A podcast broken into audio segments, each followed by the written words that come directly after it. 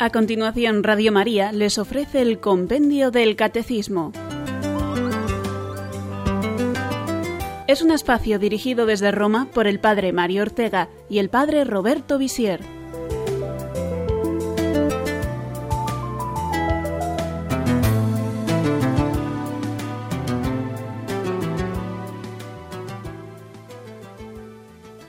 Sed bienvenidos, amigos oyentes, a una edición más del programa de Radio María, en el que comentamos día a día, número a número, el compendio del Catecismo. Recibid un cordial saludo de vuestro amigo y hermano Mario Ortega. Cuenta una fábula que acudieron muchos nobles y cortesanos a una fiesta que un príncipe daba en su castillo. La abundancia de manjares suculentos, de fiesta y de baile, estaban asegurados en aquella villa medieval. Los invitados dejaban sus caballos a los mozos, que los llevaban a las cuadras, situadas en los sótanos del castillo.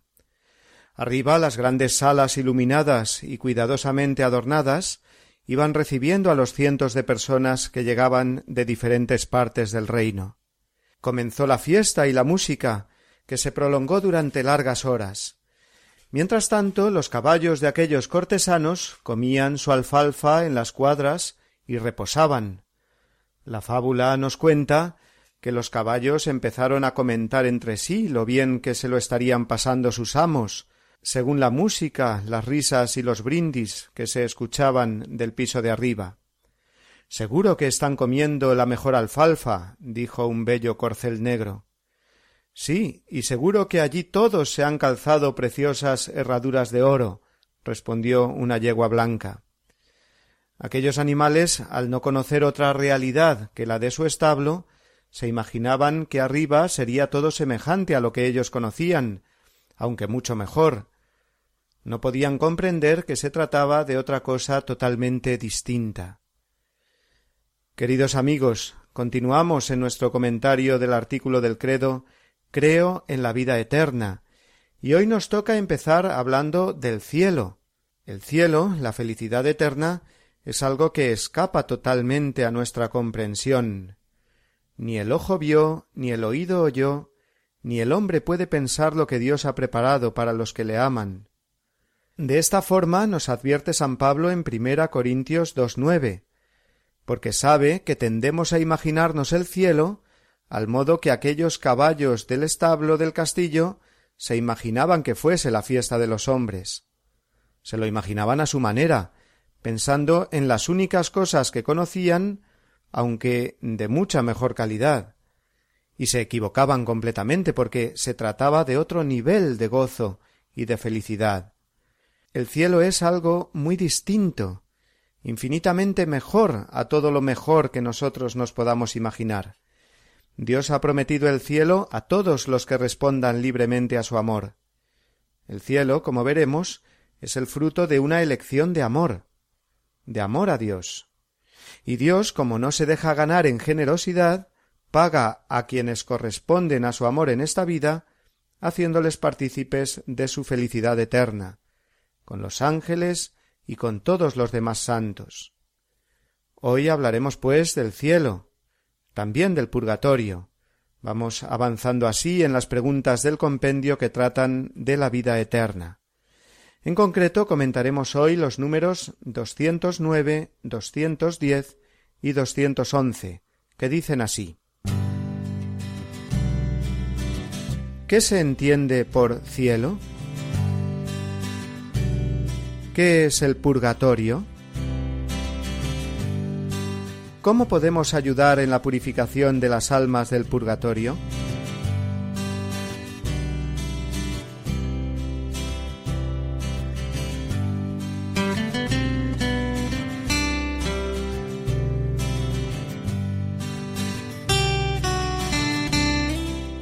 El destino eterno del hombre, tanto por voluntad de Dios Creador como por deseo profundo e íntimo de la criatura, es la felicidad eterna, no se conforma el hombre con la felicidad de este mundo, siempre le parecerá insuficiente. Dios nos ha creado para él, y nuestro corazón, como decía San Agustín, no estará tranquilo hasta que descanse en Dios eternamente. Comentemos la respuesta 209 del compendio. ¿Qué se entiende por cielo? Por cielo se entiende el estado de felicidad suprema y definitiva. Todos aquellos que mueren en gracia de Dios y no tienen necesidad de posterior purificación son reunidos en torno a Jesús, a María, a los ángeles y a los santos, formando así la iglesia del cielo, donde ven a Dios cara a cara, viven en comunión de amor con la Santísima Trinidad e interceden por nosotros.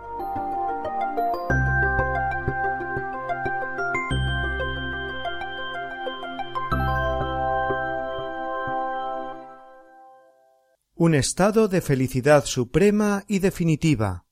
Eso es el cielo, según hemos escuchado en la respuesta del compendio. Tendemos a imaginarnos el cielo como un lugar donde está Dios, y localizarlo de alguna manera en las alturas, entre las nubes. No es por casualidad, tiene su significado, puesto que se relaciona la grandeza de Dios con la altura y la majestad del universo nubes, estrellas, planetas, distancias lejanísimas, que nos superan completamente, mientras que esta vida se identifica más con la tierra material que pisamos y que siempre tenemos cerca. El lenguaje bíblico también nos habla en estos términos Gloria a Dios en las alturas, o aspirad a los bienes de allá arriba. Es buena esta localización espacial que nos hacemos para pensar en el cielo porque nos ayuda a diferenciarlo de las limitaciones propias de aquí abajo. Pero ojo, no hemos de confundirnos. El cielo que Cristo nos ha prometido después de la muerte es un estado de felicidad suprema y definitiva. O digámoslo con palabras del beato Juan Pablo II, leo textualmente sabemos que el cielo o la bienaventuranza en la que nos encontraremos no es una abstracción, ni tampoco un lugar físico entre las nubes, sino una relación viva y personal con la Santísima Trinidad. Es el encuentro con el Padre que se realiza en Cristo resucitado gracias a la comunión del Espíritu Santo. Fin de cita. ¿Quién puede entrar en ese estado de felicidad suprema y definitiva? Sólo el alma que muere en gracia de Dios gozará de la comunión de amor definitiva con Dios, con la Santísima Trinidad. Como veíamos ayer, Dios retribuirá a cada uno según la fe con la que ha respondido al Señor y las obras que ha realizado libremente como signo de amor. Dios respeta siempre la libertad del hombre. El cielo es un don de Dios pero ese don lo debemos aceptar cada uno libremente. O dicho de otro modo, nadie puede entrar en el cielo a la fuerza, porque si estamos diciendo que el cielo es una relación de amor y comunión definitiva con Dios, el amor es siempre libre. El cielo es una apuesta de amor, de amor a Dios. Por tanto, imaginar el cielo como un lugar ¿eh? con San Pedro a la puerta, decidiendo casi arbitrariamente quién entra y quién no, pues eso no se corresponde así tal cual con la realidad. San Pedro con las llaves, que son el símbolo de la autoridad que le dio Jesús a él y a los apóstoles para perdonar los pecados, es la imagen, digo, San Pedro con las llaves, del poder que tiene la Iglesia en este mundo para perdonar los pecados en nombre de Cristo y abrirnos así el camino que lleva al cielo, si morimos en este estado de gracia. Pero tenemos que entender bien el cielo como esa relación viva y personal con la Santísima Trinidad, como nos decía el Papa. La Biblia nos habla del cielo en imágenes. No puede ser de otra manera. Nos dice que el cielo es la casa del Padre, el banquete de bodas, la Jerusalén del cielo, el paraíso todas esas imágenes para significar lo que luego nosotros expresamos como ver a Dios cara a cara, la visión beatífica. A Dios en este mundo lo acogemos por la fe, creemos en Él por su palabra, que nos ha dado, pero no lo vemos cara a cara de un modo inmediato. En el cielo sí, y más aún porque ese verlo cara a cara no se refiere tanto a la vista, sino al entendimiento y al amor. Nuestra capacidad de conocer y de amar será elevada por encima de nuestras capacidades naturales que tenemos en este mundo, y podremos entrar eternamente en el misterio de Dios. Y eso es lo que producirá en la persona un gozo indecible que nunca se acabará. Antes bien, será cada vez mayor, sin fin.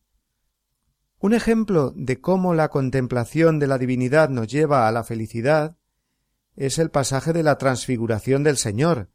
Recordemos cómo Jesús, mostrando por unos momentos su gloria y resplandor a los apóstoles, estos se sienten tan sobrecogidos y felices que San Pedro dice Qué bien se está aquí, señor, hagamos tres chozas.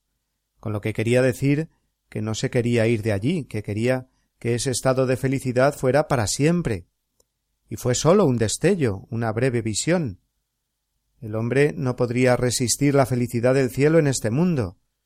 Es como si a un globo pues le metemos más aire del que puede aguantar, explota, ¿no? En el cielo tendremos esa capacidad que no tenemos aquí en la tierra de responder adecuada y perfectamente al amor infinito de Dios, y eso producirá en nosotros una felicidad infinita, que no se puede explicar. El cielo nos lo ha abierto Jesucristo con su muerte y resurrección.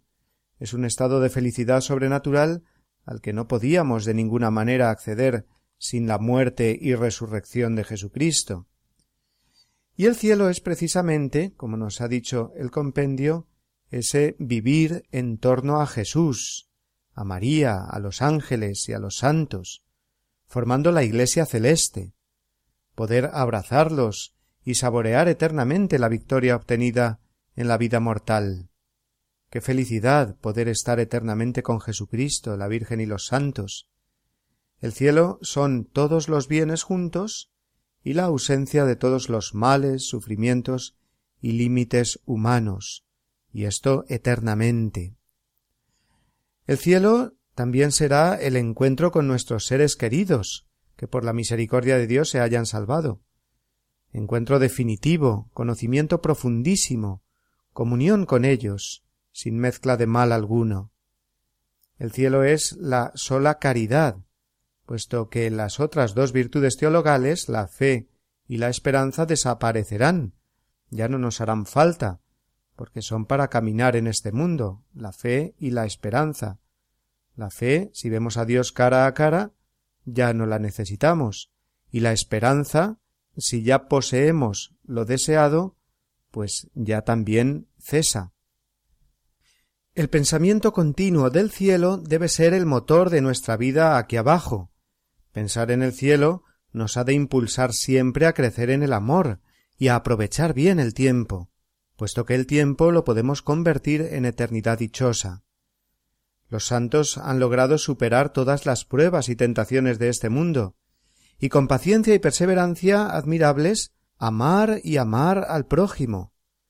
Todos nuestros sufrimientos y luchas en esta vida se verán recompensados infinitamente en el cielo, comprobaremos que sufrir por Dios en este mundo, mejor dicho, transformar el sufrimiento en amor a Dios y al prójimo, ha valido realmente la pena. Como dice ese himno precioso de vísperas, hora de la tarde, refiriéndose a la muerte, fin de las labores, amo de la viña, paga los trabajos de tus viñadores. Ahora que nos pagas, nos lo das de balde, que a jornal de gloria no hay trabajo grande. A mí me gusta mucho recordar la frase con la que San Juan Bosco se animaba a sí mismo y animaba a los demás en los padecimientos y duras pruebas de este mundo. Ánimo, decía, descansaremos en el paraíso. Y Santa Teresa encontraba también esa fuerza que le llevó a soportar tantos trabajos, contrariedades y sufrimientos en este mundo, en una frase que repetía frecuentemente Poco durará la batalla y el fin es eterno. El cielo es, pues, nuestra verdadera casa, nuestro hogar. En este mundo estamos nada más que de paso, como un centinela que espera la aurora y soporta paciente la oscuridad y el frío de la noche, sabiendo que la luz pronto llegará. Recordábamos ayer la frase que le oyeron susurrar a Juan Pablo II en las horas previas a su muerte Dejadme ir a la casa del Padre. Vivió con la fe y la esperanza puesta en Dios, su vida dio así muchos y preciosos frutos, y sabía bien que el Dios bueno, que no se deja ganar en generosidad, le esperaba con los brazos abiertos para darle la vida eterna, la felicidad de los bienaventurados en el cielo. Por último, antes de dar paso a nuestra primera pausa, digamos que la respuesta del compendio nos recordaba también que los santos del cielo siguen siendo hermanos nuestros, cercanos a nosotros, que aún peregrinamos en este mundo. Su misión, estando ya con Dios, es la de interceder por nosotros, ayudarnos a ir también nosotros allí, echarnos esa mano amiga. Son muy significativas las palabras de Santa Teresita del Niño Jesús, que ya próxima a la muerte, deseando encontrarse con Jesús, pero pero movida a la vez por una inmensa caridad a todos los que quedaban en este mundo, decía pasaré mi cielo haciendo el bien en la tierra. Hagamos ahora sí la necesaria pausa y después continuaremos con la siguiente pregunta de nuestro compendio del Catecismo.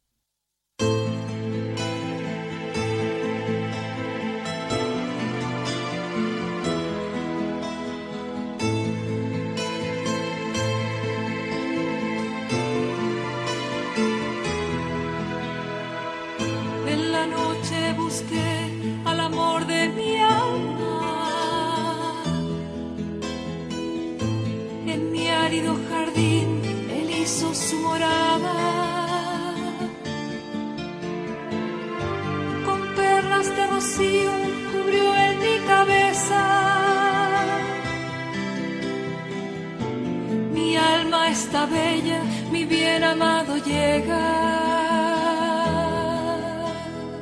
Ven,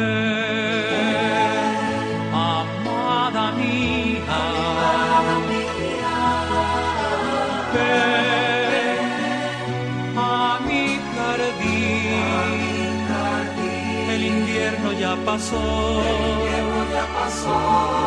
Y las viñas en flor. Salam su.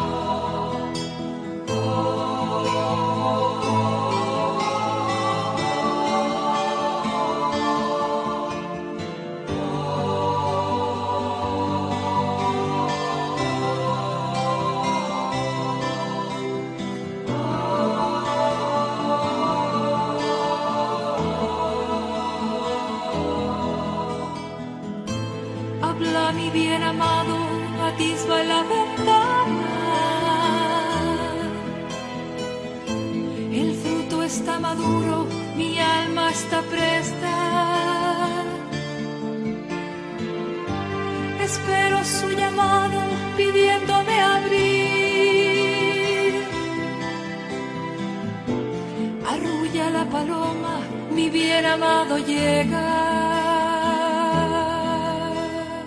Ven, amada mía. Amada.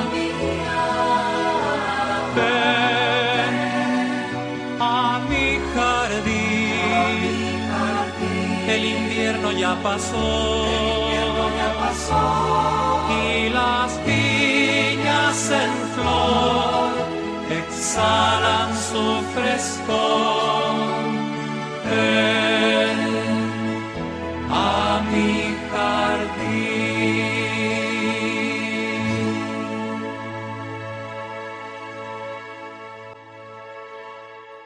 Escuchan el programa Compendio del Catecismo. Como ya nos decía la pregunta 204, con la resurrección final los cuerpos resucitarán.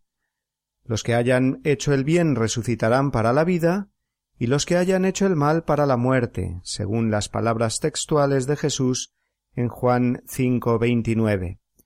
Pero no hemos de pasar por alto el estado de purificación más allá de la muerte que denominamos purgatorio, y que forma parte igualmente de la doctrina católica, según nos enseña ahora la pregunta 210.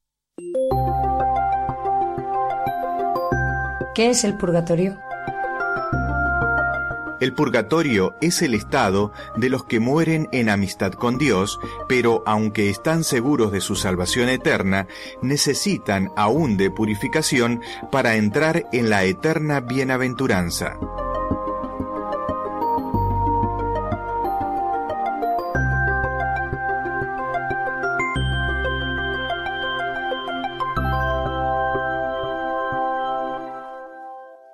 Debemos de aclarar primero qué es eso de morir en amistad con Dios, teniendo aún necesidad de purificación. Para ello hay que distinguir primero entre pecado mortal y pecado venial. El primero rompe el estado de amistad con Dios, y el segundo sólo lo debilita, pero no lo rompe. El pecado mortal significa darle la espalda a Dios al elegir mediante un acto libre de la persona transgredir un mandamiento, en materia grave, con pleno conocimiento y pleno consentimiento. Esas son las tres condiciones para que se hable de pecado grave o mortal. Al hacer esta opción, la persona le da la espalda a Dios, rompe con él, igual que el hijo pródigo de la parábola cuando dio el portazo y se marchó de casa. Y esa es la gravedad del pecado mortal, y las consecuencias son la pérdida de la gracia o amistad con Dios en esta vida y si la persona llegado el momento de la muerte se encuentra en ese estado, la condenación eterna. Las personas que mueren en pecado grave serían como las vírgenes necias de la parábola, que llegado el esposo se encontraron con las lámparas apagadas. Los pecados veniales, por el contrario, no suponen una ruptura total de la comunión de amistad con Dios. Sólo la debilitan, la lámpara queda a medio gas. El pecado venial es una mancha, pero el alma sigue estando en gracia de Dios. Y por lo tanto, si muere con pecados veniales, muere en gracia de Dios, en la amistad con Dios. Pero ¿qué pasa? Lo veíamos ayer hablando del juicio particular, que el alma misma, contemplando la belleza y majestad infinita de Dios, sintiéndose atraída irrefrenablemente hacia él, ve sin embargo que está manchada, y eso impide todavía esa comunión plena y definitiva que llamamos entrar en el cielo. El alma se sabe salvada, pero no puede entrar aún en el banquete de bodas del Cordero, como llama el libro del Apocalipsis al cielo. Tomando esta imagen de la boda podemos poner el siguiente ejemplo. El alma con pecados veniales es como la novia que, ya ataviada para el matrimonio, al salir de casa para ir a la iglesia, se hace una buena mancha en su precioso vestido blanco, al tomarse, no sé, una taza de café. Pues está claro que no querrá presentarse en la boda ante el novio y los invitados con esa mancha. La intentará lavar como sea, pero así manchada se niega a ir.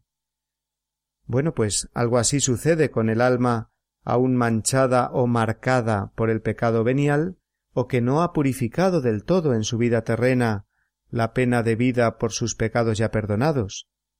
Dios en su infinita misericordia ha dispuesto ese estado de purificación más allá de la muerte, que permite a las almas alcanzar esa pureza con la que pueda entrar en comunión definitiva y eterna con Dios en el cielo. Se trata de un estado de purificación pasiva, completamente distinto del castigo de los condenados, puesto que mientras para estos últimos su estado es definitivo, las almas del purgatorio están salvadas, entrarán en el cielo una vez purificadas. El sufrimiento purificador del purgatorio no es, pues, en absoluto equiparable al sufrimiento eterno del infierno, pero es sufrimiento, y un sufrimiento pasivo, Pasivo significa que es diferente del sufrimiento que podemos pasar en esta vida, que puede ser activo, es decir, un sufrimiento ofrecido libre y amorosamente a Dios. Es decir, nuestro sufrimiento aquí en la tierra, eh, ante una injusticia, una enfermedad, etc., no sólo nos purifica de las penas debidas por nuestros pecados pasados, sino que nos hace crecer en la virtud. Es un sufrimiento que nos hace crecer además de purificarnos. Por eso se insiste en la espiritualidad cristiana en la conveniencia de ofrecer a Dios en esta vida los sufrimientos y trabajos, en reparación por nuestros pecados, porque es un sufrimiento activo, mientras que el del purgatorio es una purificación meramente pasiva.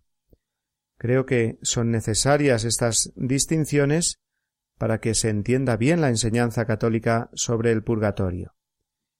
Y vemos de nuevo la conexión entre todas las verdades de fe y, toda la vida cristiana.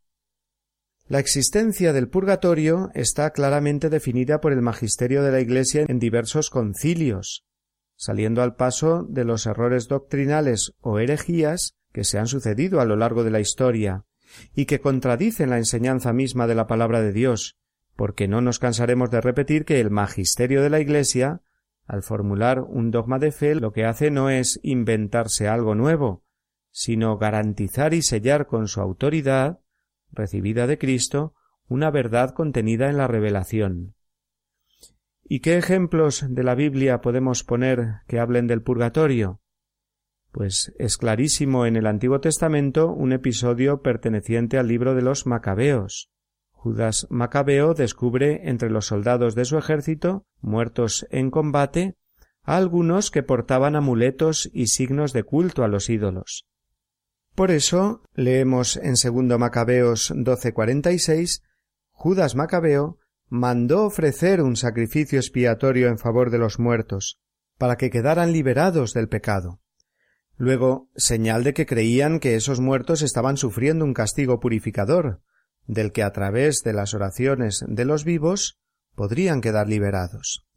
Y en el Nuevo Testamento, cuando Jesús dice en Mateo 12, 32 que el que peque contra el Espíritu Santo no será perdonado ni en este mundo ni en el otro, está hablando claramente de la posibilidad de una purificación ultraterrena. Digamos además que el purgatorio no es un estado definitivo, terminará al final del mundo con el juicio final, y terminará para cada alma concreta una vez que haya purificado sus faltas.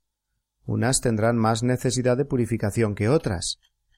En cualquier caso, llamamos a estas almas benditas almas del purgatorio, benditas porque están salvadas, porque gozarán más tarde o más temprano de la visión beatífica del cielo, porque ellas forman parte de la Iglesia, esa parte de la Iglesia que llamamos Iglesia purgante, para distinguirla de nosotros, aún en este mundo, que somos la Iglesia peregrina o militante, y de los santos del cielo, la Iglesia celeste. Y como vimos al hablar de la comunión de los santos, hay una admirable y continua interconexión entre todos los miembros del cuerpo de Cristo, una comunión que va más allá de la muerte, por eso nosotros acudimos a la intercesión de los santos del cielo, y también podemos y debemos tener esa unión con las almas del purgatorio, precisamente intercediendo nosotros por ellas. Pero no me adelanto porque de eso es justo de lo que nos hablará la siguiente pregunta. Aprovechamos entonces ahora para hacer nuestra segunda pausa.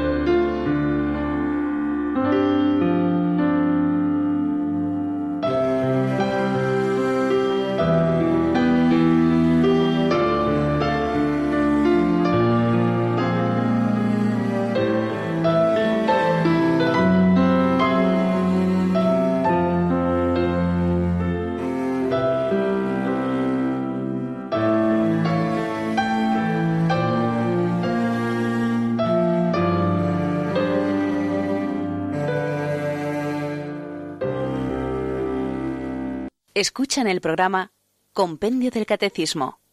Terminábamos antes hablando de la comunión de los santos, esa maravillosa interconexión entre todos los miembros del cuerpo de Cristo, pertenecientes a las tres partes de la Iglesia, es decir, la Iglesia peregrina, los que estamos aún en este mundo, la Iglesia celeste, que son los santos del cielo, y la Iglesia purgante, las almas que en el purgatorio están purificándose de sus faltas.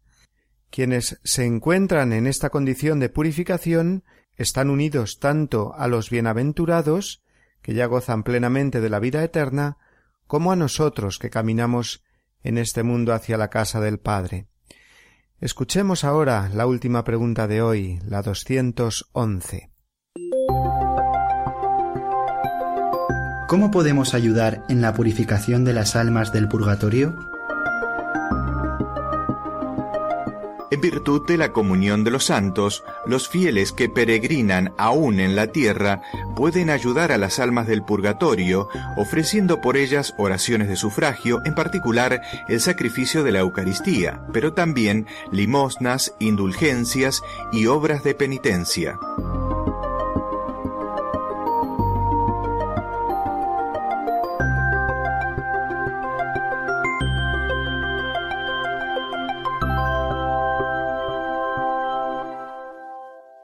Rezar por los vivos y por los difuntos es una de las obras de misericordia de orden espiritual.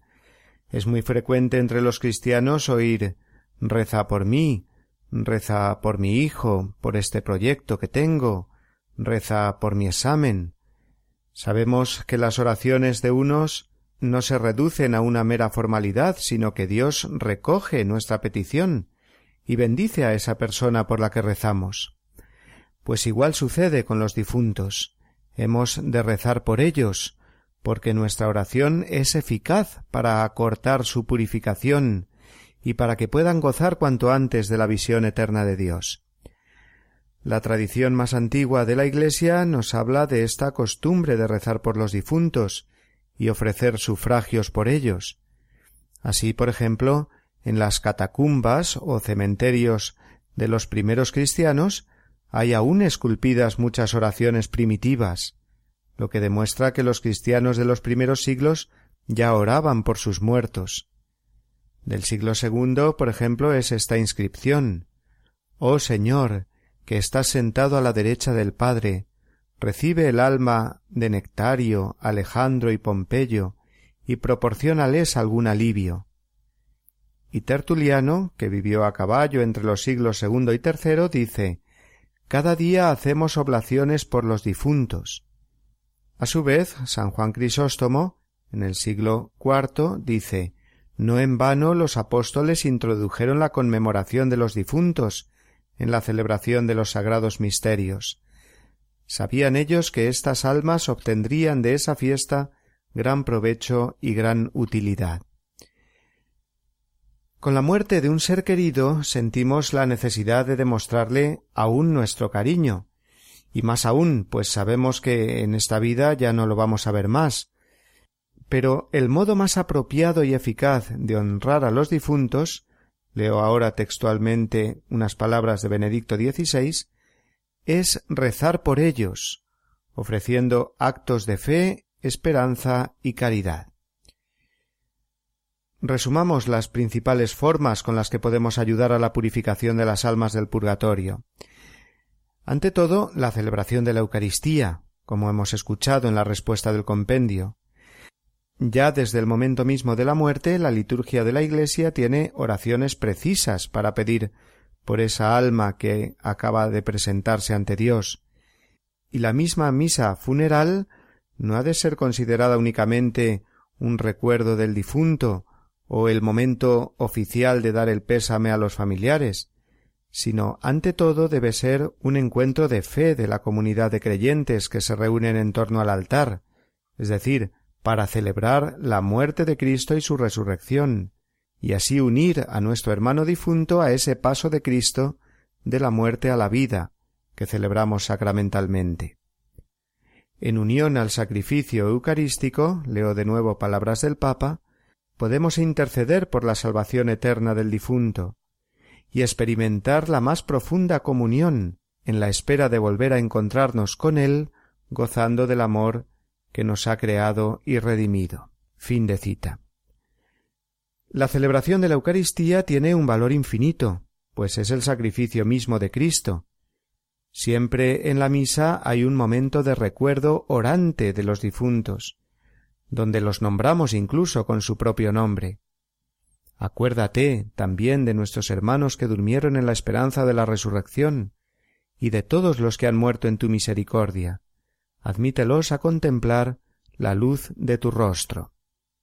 Me gusta mucho recordar el ejemplo también de Santa Mónica, la madre de San Agustín, que en el lecho de su muerte, preguntada por su hijo si quería que la enterrasen en su tierra natal, en África, le contestó que no se debían preocupar por el lugar donde enterrar su cuerpo, sino que lo único que les pedía es que la recordaran ante el altar del Señor, es decir, que les estaba pidiendo que ofrecieran el sacrificio de la Eucaristía por ella, por su alma. Y hay muchas familias cristianas que ofrecen misas por sus difuntos. Ojalá a cada uno de nosotros nos puedan celebrar también muchas misas un día. Será el favor más grande que nos puedan hacer pero también hemos de acordarnos de todos aquellos difuntos, que será la mayoría, que nadie se acuerda de pedir por ellos. Recuerdo a una señora que ya murió, que solía pasar por la sacristía de la parroquia donde yo estaba y encargar que se celebraran misas por todos aquellos difuntos de los que nadie se acordaba de rezar. Mantenía esta práctica desde hacía muchos años, con lo que yo creo que serían miles las misas que encargó a lo largo de su vida por las almas del purgatorio. Esta señora, como digo, ya murió, pero estoy seguro que si ella tuvo que pasar por el purgatorio, pues serían especialmente las almas por las que ella rezó y ofreció las misas las que, ya completamente purificadas, más le ayudaran desde el cielo. Y otras posibilidades de ayudar a los difuntos son, por ejemplo, las indulgencias que uno pueda recibir y que haga el ofrecimiento interior a Dios de que los frutos de esa indulgencia sean precisamente para el bien y la purificación de los difuntos, o mejor dicho, de, de algún difunto concreto. En realidad, cualquier penitencia que hagamos con fe y con la intención de que sea para el bien espiritual de los difuntos, tiene mucho valor. También en las visitas que se hacen a los cementerios, la oración por ellos y los detalles de flores y demás tienen que ser todos signos de este ayudarles espiritualmente. Y lo mismo otro tipo de ofrendas que pueden ser muy sencillas, hasta la pequeña vela que se enciende en su recuerdo. Pero si estos pequeños gestos van acompañados de una oración fervorosa, Dios los acepta con mucho agrado. Ojalá, queridos amigos, que todos nos acordemos más de nuestros difuntos con este espíritu de fe. En un mundo tan secularizado y egoísta como el que vivimos, este recuerdo de los difuntos, recuerdo fervoroso y hecho oración ante el Señor, será sin duda un signo de caridad. Y tenemos que ir concluyendo ya nuestro comentario. Y hoy lo hacemos con el resumen que el mismo Catecismo Mayor nos ofrece de los temas que hemos tratado hoy. Recordémoslo, hemos hablado del cielo y del purgatorio. Terminemos, pues, como digo, con estos números del Catecismo Mayor, que son los números del 1053 al 1055.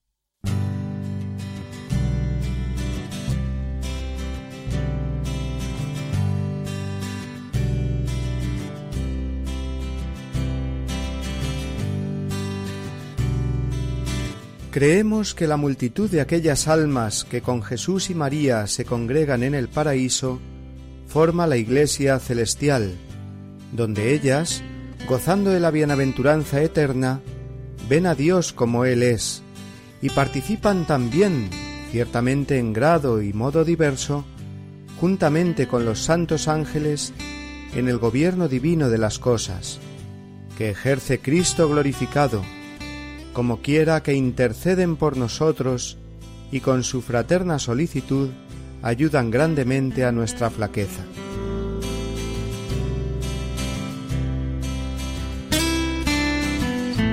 Los que mueren en la gracia y la amistad de Dios, pero imperfectamente purificados, aunque están seguros de su salvación eterna, sufren una purificación después de su muerte a fin de obtener la santidad necesaria para entrar en el gozo de Dios.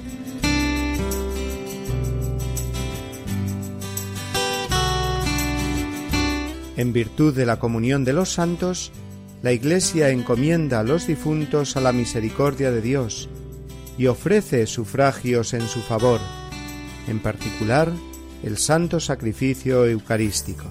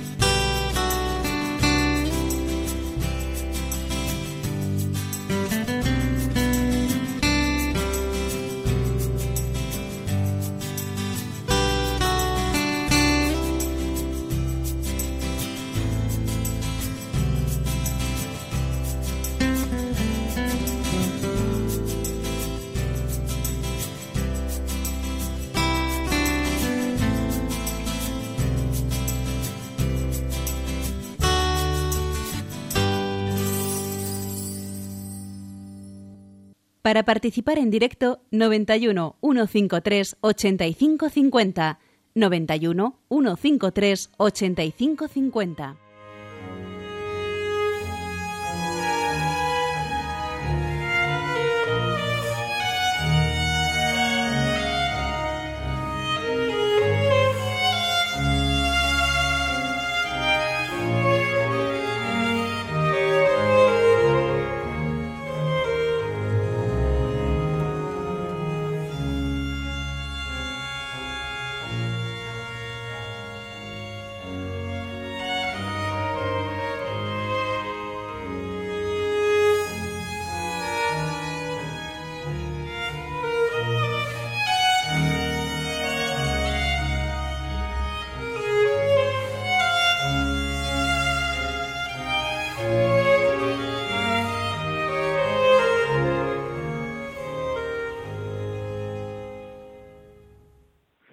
Y ya tenemos nuestra primera llamada de hoy, Guadalupe de Guipúzcoa. Buenas tardes.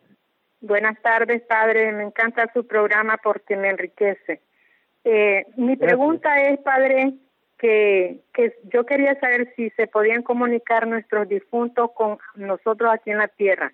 Le pregunto porque mi papá hace años falleció y yo sé que yo estaba bien dormida y yo sentí como que él me pasó la mano en la espalda pero yo me quedé así, después yo lo soñé al día siguiente y él me daba la mano, yo me solté de la mano y me desperté llorando y a los tres días falleció un hermano mío. No sé si él quería comunicarme algo. Lo escucho fuera. Gracias. Muy bien. Bueno, todas estas experiencias que podemos tener en las que nos parece comunicarnos con personas del más allá, con familiares que han fallecido recientemente o no recientemente, son cosas misteriosas. Realmente Dios puede conceder el permiso, por así llamarlo, a cualquier alma que ha salido del cuerpo para ponerse en comunicación con alguna persona o realizar algún tipo de signo. La posibilidad existe, pero nosotros eh, no lo podemos no lo podemos saber, es una cosa que es que es difícil de discernir. Lo que podemos hacer en esos casos cuando soñamos con una persona repetidamente o cuando tenemos algún tipo de experiencia que nos es difícil de interpretar o de saber qué quiere decir es eh, lo que podemos hacer es rezar por esa persona difunta, ofrecer alguna misa y, y poco más podemos hacer, porque todo lo que se refiere al más allá para nosotros es muy misterioso y luego hay que tener mucho cuidado porque también en, todo lo que se refiere al contacto con el más allá, el demonio puede meter el rabo y, crear algún tipo de confusión. Así que es mejor, pues, limitarse a rezar por nuestros difuntos y, no estar muy pendiente de estas cosas, porque una curiosidad malsana podría ser peligrosa. Pilar de Madrid, buenas tardes. Eh, buenas tardes. Eh, no, no recuerdo su nombre, perdone. Eh, Yo soy el padre Roberto. Una consulta sobre Mm, pues algo que no consigo congeniar, quisiera que me explicara cómo se puede mm, compaginar el hecho de que cuando eh, pues pasamos por la muerte, que ya es la vida eterna, mm, cómo se puede compaginar con las indulgencias que pueden ganarse para para esos difuntos de parciales que hablan, pues rezando en elaboración se ganan 300 eh, días de indulgencia o cosas así, eso es lo que no consigo entender. Y quería saber también si en sufragios es lo mismo que indulgencia aplicado a los difuntos. Nada más. Muchas gracias y enhorabuena por el programa. Gracias a todos nuestros oyentes.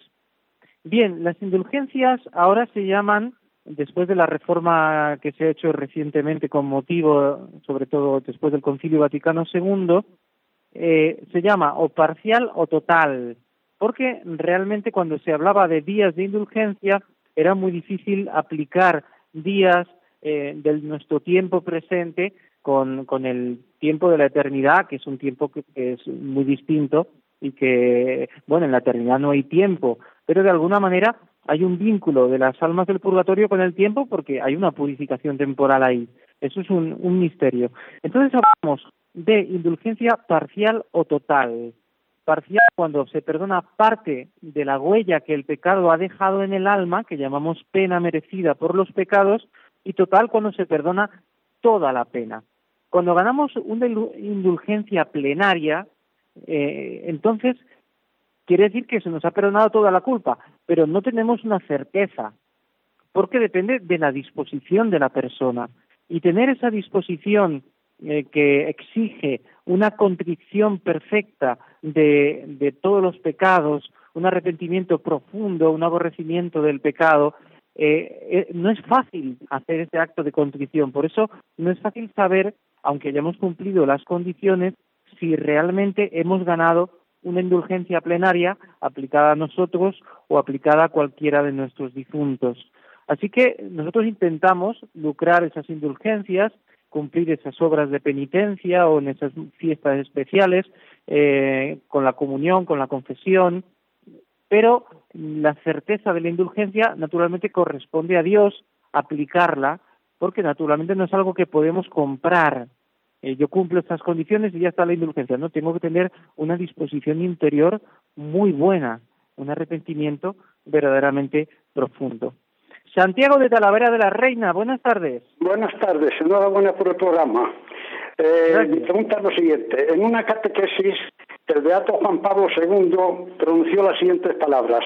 La fe nos enseña que al final de la existencia terrena, quienes han acogido a Dios en sus vidas y se han abierto a su amor, gozarán de la plena comunión con Él en el cielo.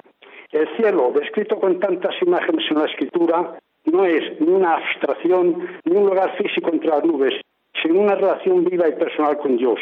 Yo me pregunto, si el cielo es esa relación viva y personal con Dios, que será un gozo inefable, a ser su contrario, el infierno no será el carecer de esa relación viva y personal con Dios por toda la eternidad. Ahí termino. Muy bien, así es. Si usted lo ha explicado con palabras de Juan Pablo II, naturalmente no seré yo a estar en desacuerdo. Y es así, es un estado, es un estado de relación con Dios, eh, de intimidad con Dios y esa intimidad con Dios que comenzamos en esta vida, pero que no podemos gozar plenamente en esta vida por los límites de nuestra existencia terrena y que sin embargo podemos gozar en el cielo eh, y que también alcanzará una plenitud especial en la resurrección. Cuando recobremos nuestro cuerpo, entonces podremos gozar de la eternidad, de la visión de Dios, de la compañía de Dios, no solamente con, con el alma, sino incluso con el cuerpo. Y el infierno es esa privación de esa relación, de esa presencia de Dios. No es una caldera hirviendo, sino que es un estado, un estado de separación de Dios que es el sumo bien. Cuando me falta el sumo bien, pues estoy en el sumo mal. y, entonces tengo ese sufrimiento terrible que nosotros no podemos ni siquiera comprender. Maricruz de Ciudad Real, buenas tardes. Buenas tardes. Mire una cosa, enhorabuena por el programa, me encanta. Es muy bueno y nos instruye muchísimo en la doctrina de la Iglesia. Mire una cosa, voy a preguntarle si yo voy a misa con mucha frecuencia, doy limosna en la iglesia, Radio María, otras entidades benéficas. Entonces, eh, no suelo yo dar dinero para que me digan misas, para los difuntos, pero si voy a misa y las aplico yo eh, junto con el sacerdote por los difuntos particulares míos. ¿Tiene el mismo valor que diciéndoselo al sacerdote el aplicar así la misa a los difuntos?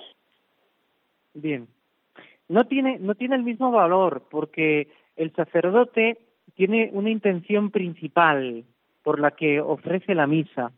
Y entonces esa intención principal eh, digamos que Dios la tiene en cuenta y por tanto eh, los beneficios inmensos, infinitos de la misa son aplicados a esa intención. Naturalmente siempre Dios permanece con su libertad total de aplicar esa misa por, por quien quiera Dios, porque quien, quien más lo necesite, etcétera, pero tiene en cuenta eh, la intención del sacerdote que lo ofrece por su propia intención cuando no tiene otra o la ofrece por la intención de los fieles que con ese motivo pueden dar una colaboración, un, donativo, pero eh, por tanto el, el, hecho de yo pedirle al sacerdote que aplique la misa por mi intención, por el difunto eh, de mi familia o por otra intención, porque se puede pedir, se puede aplicar la misa para pedir una gracia, para obtener cualquier tipo de, de, favor o para dar gracias a Dios por, por cualquier beneficio.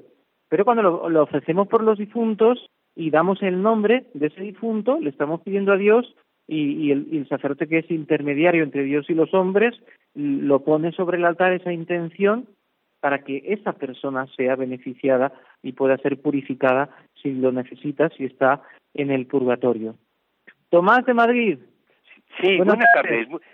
¿Sí? ¿Me, escucha? Sí, sí, sí, dígame. Gracias por atenderme. Simplemente, yo soy creyente y a pesar de que hay muchos misterios que uno no puede entenderlos, pero a mí no me es difícil creer pues en la Santísima Trinidad, en la, en la virginidad de María Santísima, en que el Señor está en, en, el, en cuerpo y alma, en el pan, en el vino hay una hay una una cosa y tratando de, la condenación que es que es, la única que me cuesta un poco creer y es que la condenación de una persona dependa por ejemplo pues de que le haya dado tiempo a confesarse o no. Un ejemplo muy cortito. Supongo una persona, pues somos débiles, ¿verdad? Y bueno, pues pues caes en una tentación y cometes un pecado mortal. Y resulta que por la razón que sea, por un accidente, por porque, porque un infarto, por lo que sea, mueres sin confesarte. Y seguro que esa persona se hubiera confesado más adelante. ¿Cómo esa, esa pequeña diferencia puede hacer, puede hacer que te condenes con lo que es condenarse o te salves con lo que es salvarse? Simplemente eso y muchas gracias. Muy bien. Eh, cuando una persona vive en gracia de Dios habitualmente y quiere tener su alma en paz con Dios, tiene esa disposición de aborrecer el pecado. Si tiene la desgracia de caer en pecado, esa persona tiene esa disposición para arrepentirse inmediatamente y pedirle perdón a Dios y hacer un acto de contrición perfecta. En este caso quedaría perdonada por ese acto de contrición, pero el acto de contrición perfecta pide eh, la intención de confesar lo antes posible. ¿Quiere decir que se condena si no se ha confesado? No, porque ha hecho ese acto de contrición. Pero naturalmente nosotros, para tener esa certeza del perdón y, para vivir en esa, en esa paz, intentamos estar siempre bien confesaditos, ¿no? Eh, de, modo que cuando llegue la, la hora de la muerte nos pille confesados, ¿no? Como se suele decir, ¿eh? como dice el dicho.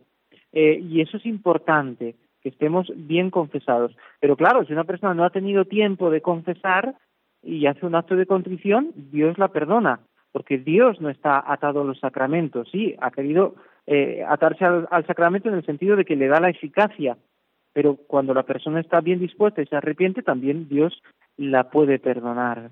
Así que eh, creo que está aclarado. Nos despedimos como siempre con una oración, con una Ave María y con la bendición para todos nuestros oyentes. Dios te salve María, llena eres de gracia, el Señor es contigo, bendita tú eres entre todas las mujeres y bendito es el fruto de tu vientre Jesús. Santa María, Madre de Dios, ruega por nosotros pecadores, ahora y en la hora de nuestra muerte. Amén. Y la bendición de Dios Todopoderoso, Padre, Hijo y Espíritu Santo, descienda sobre vosotros y os acompañe siempre. Buenas tardes y hasta mañana.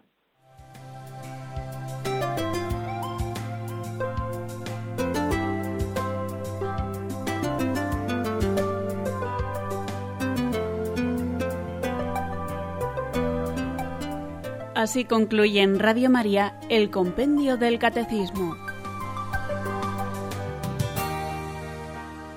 Es un espacio dirigido desde Roma por el Padre Mario Ortega y el Padre Roberto Visier.